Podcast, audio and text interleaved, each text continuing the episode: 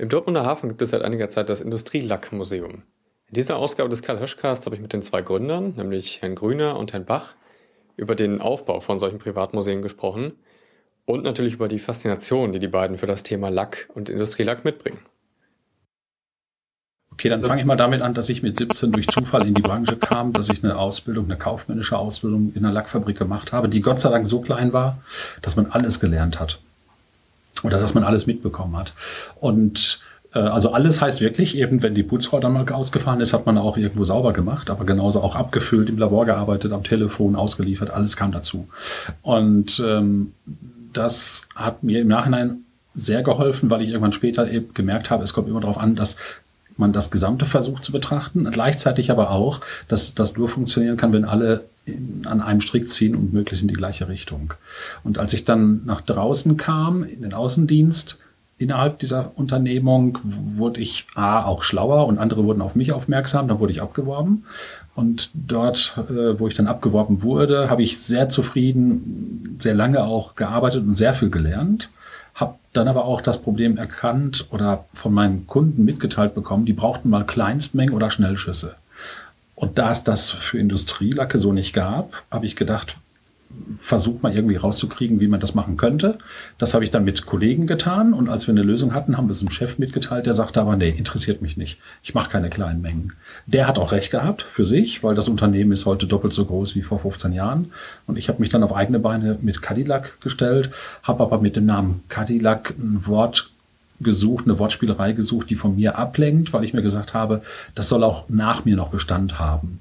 Und als wir dann 2008 hier im Dortmunder Hafen in die Räumlichkeiten kamen, war alles sehr groß und da gab es dann auch vorher schon Kontakt zu Herrn Bach und Herr Bach hat aber irgendwann meine Sammelleidenschaft erkannt, die dann auch von ihm in eine Richtung gebracht wurde, dass man doch diese vielen Exponate, diese vielen Tüdelsachen, die irgendwie mal was mit dem Lack zu tun haben, dass man die doch in Form eines kleinen Museums irgendwo mal darstellen kann, weil er ist der Museumsfachmann. Und so ist eigentlich dazu gekommen, dass wir irgendwann dann, ja, in der Bierlaune war das nicht, ne?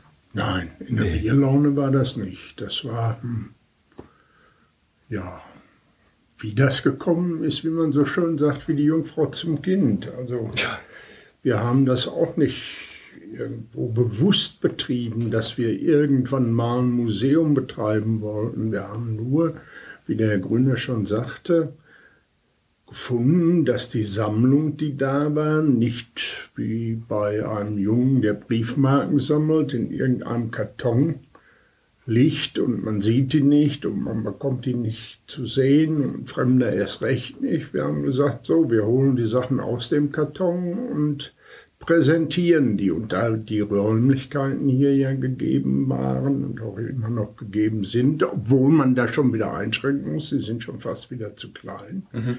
haben wir die Möglichkeit hier einen Teil der Sammlung in Form eines Museums zu zeigen. Also so. habe ich das richtig verstanden? Gesammelt wurde schon länger und dann hat man sich gedacht, so, ja, jetzt muss es aber mal an die Öffentlichkeit wenn man viel unterwegs ist und ich bin jetzt 30 Jahre oder knapp 30 Jahre draußen unterwegs, dann, dann sieht man viele Dinge irgendwo rumliegen, rumstehen. Und äh, das können auch Dinge gewesen sein, die nichts mit dem Lack zu tun haben. Aber man kriegt ein Gespür für irgendwelche angeblich schönen Dinge. Und irgendwann hat man gemerkt, wie viel Gedöns dabei ist, was man gar nicht braucht, oder eben, dass man merkt, das ist ja alles ein Thema. Und ähm, so hatte ich eben viele Sachen, was mir gar nicht aufgefallen ist. Aber Herr Bach hat das dann eben erkannt, der sagte, das muss man doch mal mehr zeigen. Und eigentlich, warum hat man solche Dinge, um sich dran zu erfreuen? Und man freut sich noch mehr, wenn andere Menschen vielleicht auch sagen, du hast aber tolle Sachen. So. Und genauso auch so da die Vitrine, hier der Tisch, äh, irgendwelche anderen Sachen, die hat man einfach mitgenommen unterwegs. Wie geht man denn jetzt ran, wenn man einfach ein Museum gründen möchte? Also muss man es irgendwo anmelden, damit das offiziell den Namen Museum tragen darf oder kann jeder ein Museum eröffnen? Nein, das muss man nicht offiziell anmelden. Jeder kann ein Museum eröffnen. Der Begriff Museum bedeutet ja eine Sammlung, die vorhanden ist oder erweitert wird, einem größeren Publikum zu zeigen. Das ist also der tiefere Sinn des Museums. Es gibt ja auch unterschiedliche Arten von Museen, historisch äh, Museen, Museen, die sich mit moderner Kunst befassen, Museen, die rein technisch aufgebaut sind, wie das Industrielackmuseum und Museen, die privat getragen werden, eben auch wie das Industrielackmuseum gegen auf der anderen Seite sind dann die öffentlichen Museen, wie zum Beispiel in Dortmund das Museum für Kunst und Kulturgeschichte. Ja, aber wie, wie haben Sie sich denn daran getraut, jetzt einfach ein Museum zu eröffnen? Also braucht man da einen Museumspädagogen, der einem da hilft? Oder sagt man, ich weiß genau, welche Teile ich zeigen möchte, ich habe ja auch eine Idee von der Geschichte? Also einen Museumsfachmann braucht man. Ich hätte das nicht so hingekriegt und da ist ja Herr Bach auch eigentlich im Thema drin. Ja, äh, ich muss dazu sagen, ich war, ich bin zurzeit, oder zurzeit kann man nicht sagen, ich bin Rentner. Und als Rentner, Rentner, hat man normalerweise keine Zeit, aber ich habe mir die Zeit genommen, mich für die Sammlung von Herrn Grüner zu interessieren. Ich habe früher bei der Firma DMB Sammlerbedarf gearbeitet. Die Firma DMB Sammlerbedarf entwickelt und stellt her, vertreibt ausstellungstechnische Hilfsmittel. Ausstellungstechnische Hilfsmittel sind die, die ich benötige, um meine Sammlung als Privatmann oder als professioneller, sprich professionelles Museum zeigen zu können. Und aus dieser Tätigkeit habe ich ständig mit Museen zu tun gehabt und bin also in der Lage, eine Ausstellung zu konzipieren. Und aus diesem Grunde heraus haben Herr Gröner und ich mich gefunden, im weitesten Sinne, um seine Sammlung in eine Richtung von Ausstellung zu führen. Und so haben wir eben das Museum gegründet. Wir haben 2008 den äh, Förderverein gegründet. Der Förderverein, wenn ich das noch eben dazwischen schieben kann, ist also dazu da, das Industrielackmuseum mit Rat und Tat und finanziell zu unterstützen. Und so ist das Ganze entstanden. Aber das heißt, Sie beide allein haben das hier komplett äh, aufgezogen sozusagen. Ja. Ja. Ja.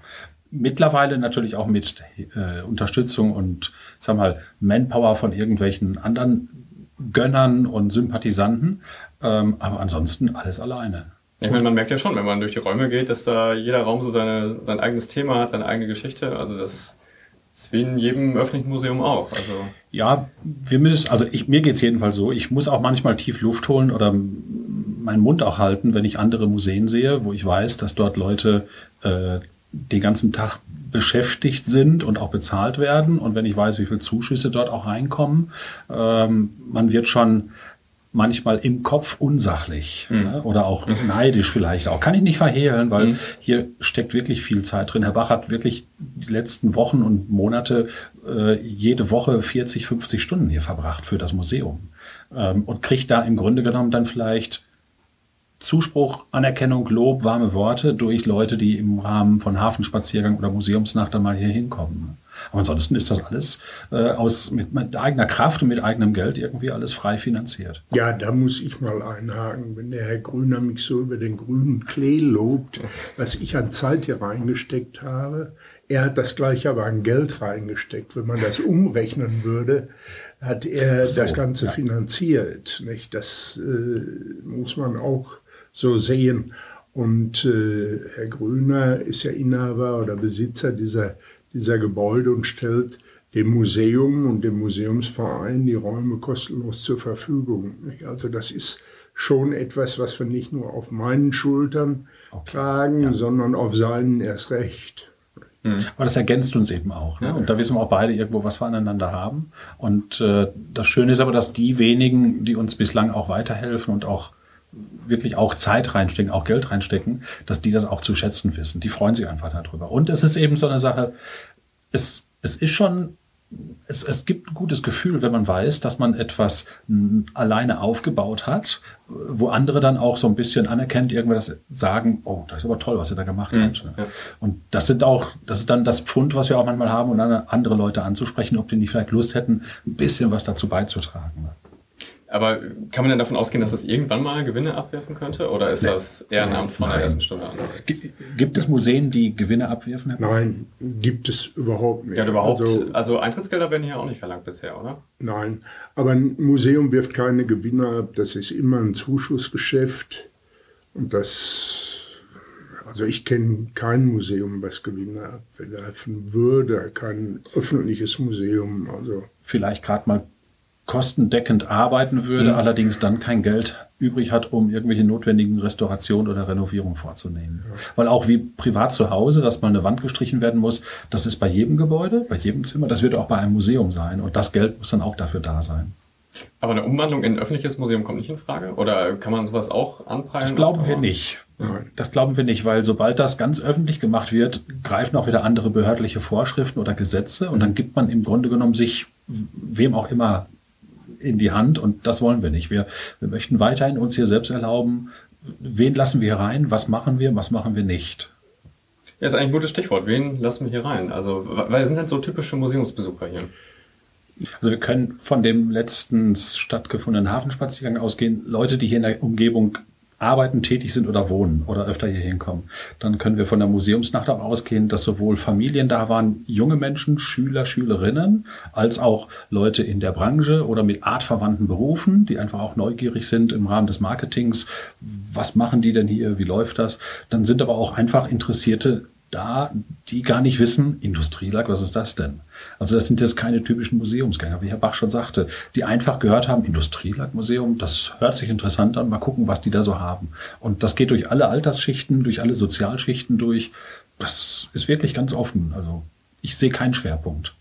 Selbst, selbst männlich-weiblich haben wir es auch gemerkt. Ne? ja, wir haben so eine kleine Erhebung anlässlich der Museumsnacht gemacht da kann man sagen, dass 70 Prozent der Besucher weiblich waren und 30 Prozent der Besucher männlich waren. Was wirklich? Ja, das ist, hat uns selbst verwundert, dass das ist, weil wir eben keine Kunst zeigen, weil manche Damen stehen an der Staffelei und malen, aber das wird hier ja nicht dargestellt.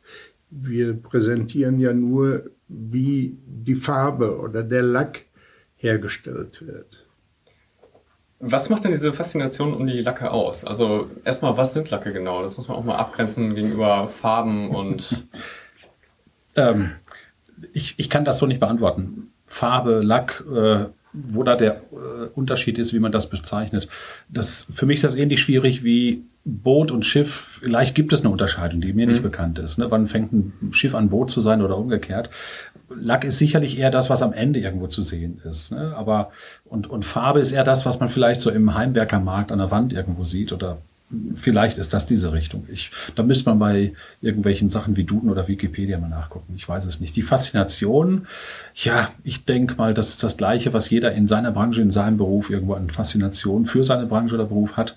Die, die kann man so nicht irgendwie beschreiben. Das ist einfach normal, wenn man in seiner Branche ist. Der Elektrotechniker ist begeistert von irgendwelchen Leitungen und der Schreiner von irgendwelchen Holzsorten oder so etwas und ich eben vom Lack. Und man klebt daran einfach. Ja, das technische Interesse überwiegend. Also was vielleicht doch faszinierend sein kann, für mich ist es ja fast normal, wenn Leute auf einmal hören, wo überall Lacke eingesetzt werden. Mhm. Das sind so banale Dinge wie ich sage jetzt mal eine Windkraftanlage. Diese Rotorblätter, die da oben sind, müssen eben hochwertig beschichtet sein, damit das Trägermaterial, dieser glasfaserverstärkte Kunststoff nicht irgendwann zerbröselt, sich zersetzt und wieder ersetzt werden muss, weil das Reparieren, das Instandhalten oder auch das Austauschen von Rotorblättern ist brutal teuer und mit jedem Einsatz wird im Grunde genommen die Energiebilanz in den Keller gezogen. Also äh, ist man bestrebt, solche Blätter auch hochwertigst irgendwo da äh, oben dran zu haben und die müssen eben dann beschichtet werden. Das macht man mit Industrielacken und ähm, genau viele andere Bereiche auch, äh, wo man sich sagt, habe ich ja täglich in der Hand, wusste ich gar nicht, dass das lackiert ist. Viele Sachen im Automobil, im Automobil, Kunststoffteile müssen lackiert sein, um Fließlinien zu kaschieren, sonst sehen die Kunststoffe hässlich aus. Oder es sind Lacke, die eben eine haptische Eigenschaft haben, haptisch eben, um dem Teil eine Aufwertung zu geben deswegen ist das vielleicht ein bisschen fasziniert, wenn man auf einmal merkt, ach, das sind alles Industrielacke, da werden die überall eingesetzt. Also Lacke schützen eigentlich Werte oder werten auch Gegenstände auf. Was anderes wüsste ich jetzt gar nicht, was Lacke sonst. Doch, sie sollen ja auch noch Signal geben, wenn es um Leuchtfarben geht, dass sie vielleicht auch warnen sollen. Ne? Mhm. Und äh, Industrielacke haben, haben Sie gerade angesprochen. Was ist das genau? Also, wo ist da die Abgrenzung zu anderen Lacken? Man versucht die Industrielacke so zu beschreiben, dass alles das, was als Lack in die Industrie reinkommt, also nicht ins Handwerk oder nicht in den Baumarkt oder nicht zum Privatmann, also was in die Industrie reinkommt oder was industriell verarbeitet wird. Aber das heißt, von der Zusammensetzung könnte es das gleiche sein? Also auch mein Heimwerkerlack könnte. Ja, weil von der Zusammensetzung kann man ja grundsätzlich sagen, dass alle Lacke, äh, ich sag mal, mit, ein, mit drei Komponenten versehen sind. Nämlich erstmal ein Lösemittel, ein Bindemittel und ein Pigment.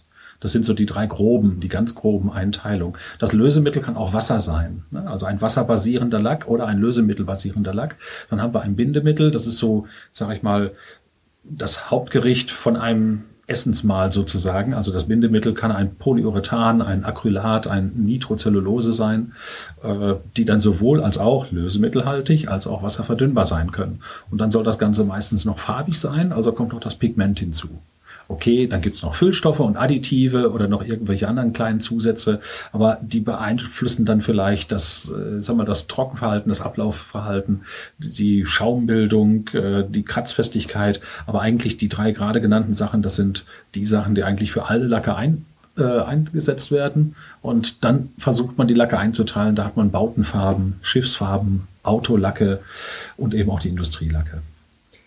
Kann ich dann jetzt irgendwie Lacke genau beschreiben? Also wenn ich einen speziellen Lack haben möchte, muss ich dann eine Probe einsenden oder kann ich das mit einer bestimmten Nummer oder mit bestimmten Eigenschaften so machen, dass ich genau den Lack wieder bekomme? Die Leute, die sich hier bei uns melden, teilen uns eigentlich ein Problem mit. Die sagen, ich habe hier das und das Teil und möchte das gerne so oder so beschichten oder lackieren. Habt ihr da was? Oder was bei uns auch eben speziell vorkommt, ist, dass die Leute sagen, ich brauche eine solche Qualität, kriege die aber woanders nur in einer großen Menge. Bei uns gibt es das ab der Losgröße 1. Das andere ist eben, dass man weiß, wie man mit welchem Lack irgendwas einsetzt oder erreicht. Das sind eigentlich Aufgaben, die dann vielleicht entweder der Lacklaborant lernt, dass er eben weiß, um jetzt diese Beständigkeitseigenschaften, diese ja, diese, dieses Qualitätsmerkmal zu erfüllen, muss ich jetzt mit dem oder dem Material arbeiten. Als Laie kriegt man das so nicht raus. Das weiß man nicht. Ja, aber angenommen, ich habe jetzt irgendwo einen Lackschaden oder sowas und möchte jetzt genau die Lackfarbe wieder haben. Mhm. Kann ich das einfach nachbestellen oder muss ich dann wirklich noch so ein kleines Partikelchen abkratzen, ins Labor geben und dann die Zusammensetzung sogar prüfen lassen? Die farbliche Analyse ist ein bisschen einfacher, aber ähm, auch nicht ganz so einfach, wie man sich das vorstellt, dass man so sagt, naja, das braucht man ja nur unter das Mikroskop halten oder so. Das wird so nicht funktionieren, weil die Problematik ist darin begründet, so wie man auch ein Essensgericht im Geschmack und in der Zusammensetzung nicht hundertprozentig nachstellen kann, siehe Beispiel Coca-Cola, äh, wird es auch mit dem Lack nicht immer richtig funktionieren. Es gibt Farbtöne, die sind empfindlicher gegen kleinste Nuancen, wo man sofort einen Unterschied sieht. Es gibt andere, die sind weniger empfindlich. Diese Lackdoktoren machen da eine tolle Arbeit, die können das schon ganz gut, aber ähm, so einfach mit, mit einer Analyse oder so ist das nicht gegeben. Da muss man ein bisschen Erfahrung haben. Äh, wann setzt man überhaupt welchen Lack ein? Also Industrielack ist jetzt vielleicht eine Klasse, aber was man so aus dem Heimbedarf kennt, ist irgendwie ähm, weiche, harte Lacke, schnell, langsam trocknend. Also eine Gitarre muss irgendwie anders äh, lackiert werden als ein Auto. Was, was macht das überhaupt aus? Und das dann nur noch die Additive? Warum muss ich da jetzt unbedingt unterscheiden? Warum kann auf die Gitarre kein, weiß ich nicht, harter Lack? Kann ja sein, dass der Lack, der auf die Gitarre kommt, ein harter Lack ist. Mhm was auch sehr schwierig ist, ist die Beschreibung der Lacke. Es gibt dort wenig Richtlinien. Es gibt Leute, die beschreiben ihre hergestellten und verkauften Lacke nach der Art der Verarbeitung. Streichlack, Spritzlack, Tauchlack. Manche nach der Bindemittel. Kunstharzlack, Epoxidharzlack, Acry, äh, Acryllack. Dann nach dem Einsatzzweck. Bootslack, Autolack, Fußbodenlack. Das sind aber alles Dinge, die eigentlich nichts aussagen. Und äh, deswegen ist es auch schwierig zu sagen, welcher Lack wird wo eingesetzt. Äh, natürlich kommt ein Autolack meistens aufs Auto drauf. Aber es ist auch nicht schlimm, wenn man einen Autolack auf, ein, auf eine Tür drauf macht. Und äh, ich frage mich auch immer, wenn einer sagt, ich brauche einen Streichlack und wenn dieser Streichlack dann gespritzt wird, ist es dann noch ein Streichlack oder ist es schon ein Spritzlack? Ja, das, das ist das äh, Gemeine. Da haben wir selber auch ein bisschen in der Branche vielleicht nicht aufgepasst, dass wir die Sachen mal richtig eingeteilt haben oder richtig kategorisiert haben. Das heißt, so eine richtige Normung gibt's gar nicht? Mit Sicherheit muss es eine Normung geben, aber jetzt nicht eine Normung, dass es äh, verboten wäre, einen Autolack auf eine Tür drauf zu machen. Es gibt bestimmte Sachen, die empfohlen sind, aber ich kann ja auch, sag ich mal, im Winter mit einer dicken Jacke rumlaufen. Da kommt keiner und sagt, das darf ich nicht. Mhm. Äh, Entschuldigung, ich kann auch im Sommer mit, ja. äh, mit einer dicken Jacke rumlaufen. Ne? Da kommt keiner und sagt, das darf ich nicht. Ähm, letztendlich, wenn einer zufrieden ist, ist er zufrieden. Ne? Dann kann er auch mit dem Autolack sein Boot streichen oder äh, einen Fußbodenlack haben und den dann aufs Auto drauf machen. Wenn das funktioniert, ich werde doch nicht einem sagen, du, das geht nicht, weil äh, da steht ja Bootslack drauf und du hast ihn jetzt auf dem Fußboden gemacht. Das Aber heißt, insgesamt vom Einsatzzweck geht das auch? Also man würde auch äh, durchaus verschiedene Lack ausprobieren? Oder ja, gibt es irgendwo eine Grenze, wo man sagt, der lag auf keinen Fall auf das Objekt? Also ich kriege manchmal ein bisschen Bauchschmerzen, wenn ich zum Beispiel im Baumarkt schon mal gesehen habe, dass dort steht, wir haben, ich sage jetzt mal, Fliesenlack, wir haben den Lack und den Lack, immer die Bezeichnung und es ist eigentlich immer das Gleiche. Hm. Also kann man direkt den 20 Liter Eimer da kaufen und für alles verwenden? Nee, ich würde eher rausgehen und da gar nichts kaufen, weil das ist ja eigentlich eine Verdummung. Ne? Also wenn dort das ein und das gleiche Produkt mit mehreren Bezeichnungen verkauft wird als gut, das geht nicht. Dann, dann sollte ich so ehrlich sein und sage, ich habe hier einen Lack, der geht für alles. Aber das trauen die sich nicht. Mhm. Ja, ist das vielleicht auch so ein Mysterium, dass man glaubt, Lacke sind so unglaublich kompliziert? Also ich verstehe die chemischen Prozesse dahinter auch nicht. Also warum der jetzt so und so wirkt, warum die Trocknungszeiten sich unterscheiden, das naja, es ist das kennt ja der so, Laie nicht. Die Lacke sind schon kompliziert, weil ein, äh, die Grundlage, um Lacke herzustellen, ist eigentlich, dass man eine Ausbildung hat als Lacklaborant. Ein Lacklaborant lernt dreieinhalb Jahre, dann weiß er vielleicht, wie man eine Wandfarbe, eine Zaunlasur oder einen Autolack herstellt. Aber er weiß noch nicht, ob das dann besonders gut ist. Man kann dann noch Lackchemie studieren und berücksichtigt ein bisschen die technologischen Eigenschaften, die wirtschaftlichen Eigenschaften und andere Sachen auch. Es ist schon ein bisschen kompliziert, aber die Schwierigkeit ist für den Laien, eine Vergleichbarkeit herzustellen. Aber die Vergleichbarkeit auch in der Industrie kriegen wir nur so hin, indem wir was ausprobieren und vergleichen das mit dem Ist-Zustand. Und es gibt ja so auch schon mal, gab mal irgendwann in der Branche äh, oder auch in der Werbung für den Endverbraucher diesen Hinweis, geht sogar direkt auf Rost. Da gab es mal so einen Lack. Ich sage da immer, ja, Honig und Nutella geht auch direkt auf Rost. Das geht. Ja, ich kann auch Frischhaltefolie direkt auf Rost machen, aber dann sehe ich auch, was wirklich anschließend passiert. Also das kann nicht gut sein. Ne?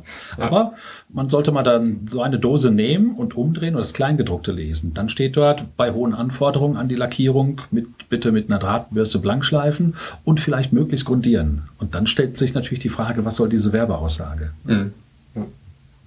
Was kann man denn mit Lacken alles machen? Also es gibt ja irgendwie diese Additive, mit denen man scheinbar alle möglichen Effekte noch herbeizaubern kann.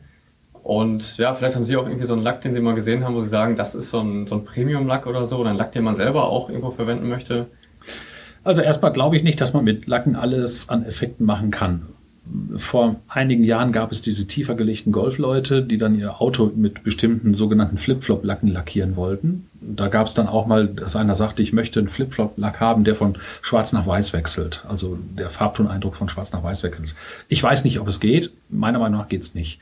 So, dann gibt es aber auch nicht den richtigen Lack. Weil es gibt vielleicht eine richtige Lackierung, um eine Maschine, ein, ein, ein Schiff oder ein Boot zu lackieren. Aber ein Lack, der alles gut kann, weiß ich nicht. Es gibt besondere Lacke, die ganz tolle Eigenschaften haben, aber man kann nicht so irgendwie sagen, das ist ist der König der Lacke oder so etwas. Das geht nicht. Also es gibt auch nicht den einen Lack, den man für sehr viele Sachen verwenden kann, oder? Nein, es gibt Lack, mit dem man sehr viel machen kann. Das kann man sagen, aber fertig. Mehr würde ich mich nicht trauen, weil irgendwo gibt es dann einen, der dann vielleicht sagt, nein, das habe ich mit so einem Material ausprobiert, das funktioniert nicht. Also als Rüstzeug für den Laien, also was muss man jetzt auf jeden Fall beachten, wenn man irgendwo was kauft, wenn man über Lacke spricht, was darf man auf keinen Fall sagen oder was was wären so die, die drei Sachen, die man auf jeden Fall wissen muss? Für den Laien sollte man versuchen herauszukriegen, ist der, der da was anbietet. Also man muss sich erstmal einen suchen, der überhaupt Lack verkauft. Wenn ich beim Bäcker reingehe, bin ich da ja auch hilflos dann mit meinen Fragen. Aber wenn ich äh, Lack suche, muss ich jemanden finden, der auch Lack anbietet. Und da sollte man wirklich versuchen herauszukriegen, ist der, der da was anbietet, nur ein ganz normaler Händler von irgendwelchen Produkten, die er irgendwo herkauft, oder hat er auch was auf dem Kasten und kann der auch was dazu sagen?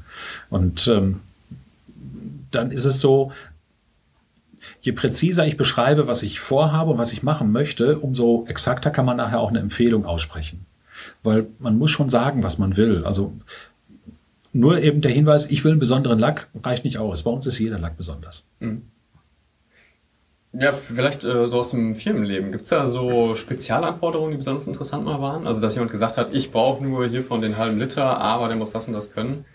Also gibt's da. Ja, es gibt zwei Sachen, die mir gerade einfallen. Wir haben einen Kunden, der sucht auch heute immer noch einen Lack, der möglichst säurebeständig sein soll. Und Säure ist nur ein Oberbegriff. Und dann frage ich immer, welche Säure? Da meint er Batteriesäure. Weil diese Firma sitzt in Rheine und stellt Autohebebühnen her. Und ähm, die sagen natürlich, wenn dann so ein Auto da drauf steht, kommt auch mal Batteriesäure runter. Und dagegen ist kein Lack beständig. Das andere war, dass ein Künstler mal in Hamburg eine Brücke auf dem Fußboden so gestalten sollte, dass es dann aussieht und auch so malen sollte, dass es so aussieht wie so ein Orient, Orient-Teppich. Und das ist in der Hafenstadt oder in der Hafencity. Ähm, da gibt es den sogenannten steinernen Orient-Teppich. Und da suchte der Künstler jemanden, der eben dann ein Lackmaterial zur Verfügung stellen kann, was eben diese Eigenschaften erfüllt für die draußen oder die Freiluftanwendung auf einem steinigen mineralischen Untergrund, dann in verschiedenen Farbtönen gestrichen oder gerollt werden kann und eben auch noch möglichst glänzend ist und lange beständig. Also Kleinigkeiten sozusagen. Ja, ja, das, ja, ja, genau. Das Schlimme ist nur, die Stadt Hamburg hat es leider versäumt, diese Brücke aus der Winterpflege herauszunehmen, äh, weil dort wurde dann auch mit Split und mit Salz und mit irgendwelchen Sachen irgendwie gearbeitet und auch die Kehrmaschinen fuhren da immer drüber und sieht auch nach zwei Jahren nicht mehr so schön aus wie am ersten Tag. Darüber ist der Künstler und die Auftraggeber von der Körperstiftung alle ein bisschen enttäuscht. Naja, vielleicht soll das mal irgendwann renoviert werden. Aber das sind Lacke, die Sie hergestellt haben, für ja. die Sie das Rezept sozusagen hier im Ordner liegen haben. Ja, ja, das jetzt für diese Brücke ja, für diesen Hebebühnenhersteller nicht. Ne? Da gibt es eben keinen Lack, der so beständig mhm. ist, dass Batteriesäure darüber laufen kann. Wird denn hier auch noch geforscht? Also kann man da noch hier was ausprobieren? Nicht. Nein, hier bei uns nicht. Dazu sind wir einfach zu klein, da fehlt das Geld. Wir sind also eher nur ja, wir arbeiten ja mit Halbfertigprodukten im Baukastensystem. Wir nutzen ja dass andere eben, sag ich mal, forschen und vielleicht ein neues Halbfertigprodukt haben, aus dem wir dann vielleicht was verkaufen können oder irgendwas machen können, was verkaufbar ist. Alles klar. Haben wir noch was Wichtiges vergessen oder gibt es noch irgendwas Interessantes zu erzählen, vielleicht aus dem Museumsbetrieb? Also im Museumsbetrieb, denke ich mal, da ist es vielleicht wichtig, den Leuten draußen mitzuteilen, dass die sich einfach mal ein Bild über das Museum machen sollten, entweder vor Ort oder über die Internetseite. Es gibt noch eine Sache, die mir jetzt gerade einfiel, was man aber noch grundsätzlich allen Interessierten oder Interessenten sagen kann. Wer eben bei sich zu Hause, bei Oma oder Opa unten im Keller noch vielleicht so alte Dosen hat, äh, Lackdosen oder irgendwelche Gegenstände, die vielleicht mit der Lackverarbeitung zu tun haben. Und wenn es auch nur ein alter Prospekt ist oder ein Etikett, bitte nicht wegwerfen. Gut, die Dosen natürlich auch nicht wegwerfen, aber vielleicht vorher beim Recyclinghof ordentlich entsorgen, weil äh, befüllte Lackdosen nehmen wir nicht mehr an. Das äh, ist dann für uns ein Problem. Aber das könnte etwas sein, wo der ein oder andere sagt, Mensch, da habe ich doch aber was im Keller was gesehen oder da war vielleicht noch ein irgendwie äh, vielleicht ein Werbeartikel von irgendeinem Farben- oder Lackfritzen oder irgendwie so etwas oder eine, eine Leuchtreklame. Ist alles, was damit zu tun hat, äh, bitte nicht wegwerfen, sondern lieber uns dann hier hinwerfen. Wir können das immer noch entsorgen. Alles klar. Da würde ich sagen, vielen Dank, Herr Grüner. Vielen Dank, Herr Bach. Danke fürs Zuhören und bis zum nächsten Mal. Ja, gerne. Tschüss. Danke.